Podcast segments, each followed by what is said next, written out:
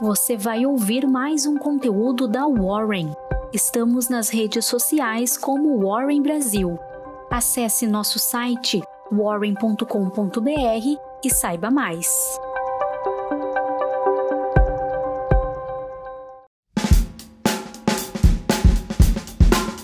Bom dia, eu sou o Fred, sou líder do time de análise da Warren e aqui está a sua Warren Call de hoje.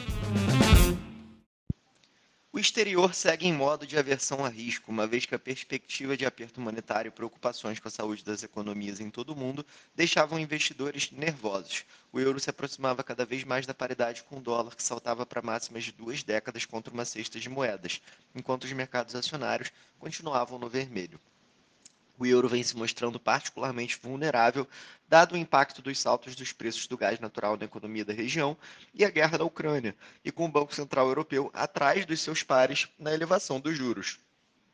Enquanto isso, os mercados monetários reduziram nessa terça as apostas sobre o aumento total dos juros pelo BCE esse ano e em 2023 devido aos temores de recessão.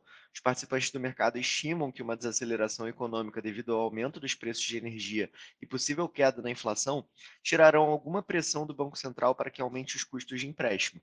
Atualmente, o mercado precifica um total de 1,37 pontos percentuais de alta nas taxas do BCE em 2022, abaixo dos 1,45 pontos precificados na segunda-feira.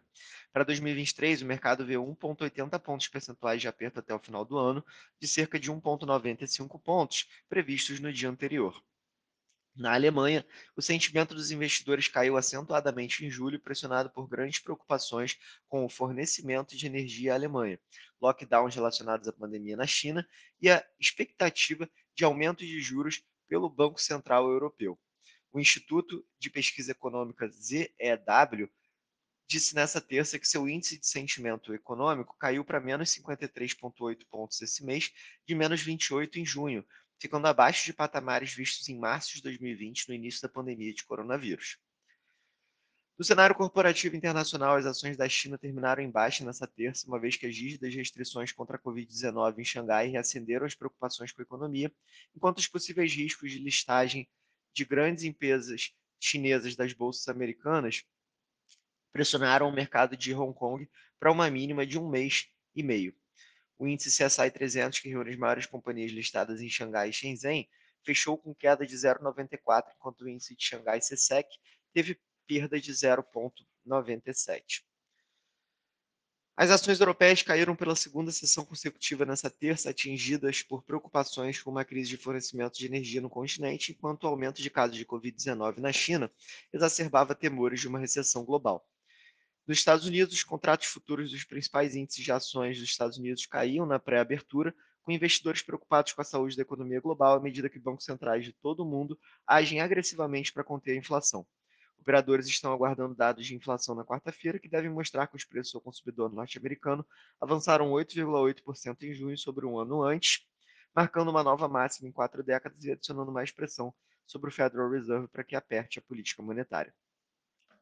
No cenário doméstico, eh, no ambiente político, a partir das 10 horas, o Congresso realiza a sessão conjunta para votação da Lei de Diretrizes Orçamentárias, a LDO, de 2023, depois do presidente do Senado, Rodrigo Pacheco, ter definido na véspera suspender a sessão em meio ao impasse entre os parlamentares sobre a proposta de retirada do pagamento obrigatório das emendas do relator, conhecida como orçamento secreto. À tarde, a Câmara pode votar a PEC dos combustíveis, que deixa os investidores nacionais preocupados em relação à situação fiscal do país.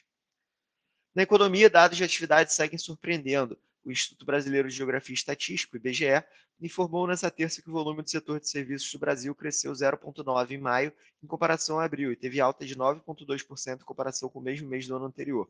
As expectativas de pesquisas da Reuters eram de avanço de 0,2% na comparação mensal e 8,5% na base anual. No entanto, o aspecto fiscal segue como preocupação relevante dos investidores. A atividade econômica brasileira teve um impulso inesperado no primeiro semestre, com a disparada dos preços das commodities, como consequência da invasão da Ucrânia pela Rússia, o que beneficiou as exportações brasileiras. No entanto, investidores estão olhando para outras questões à frente.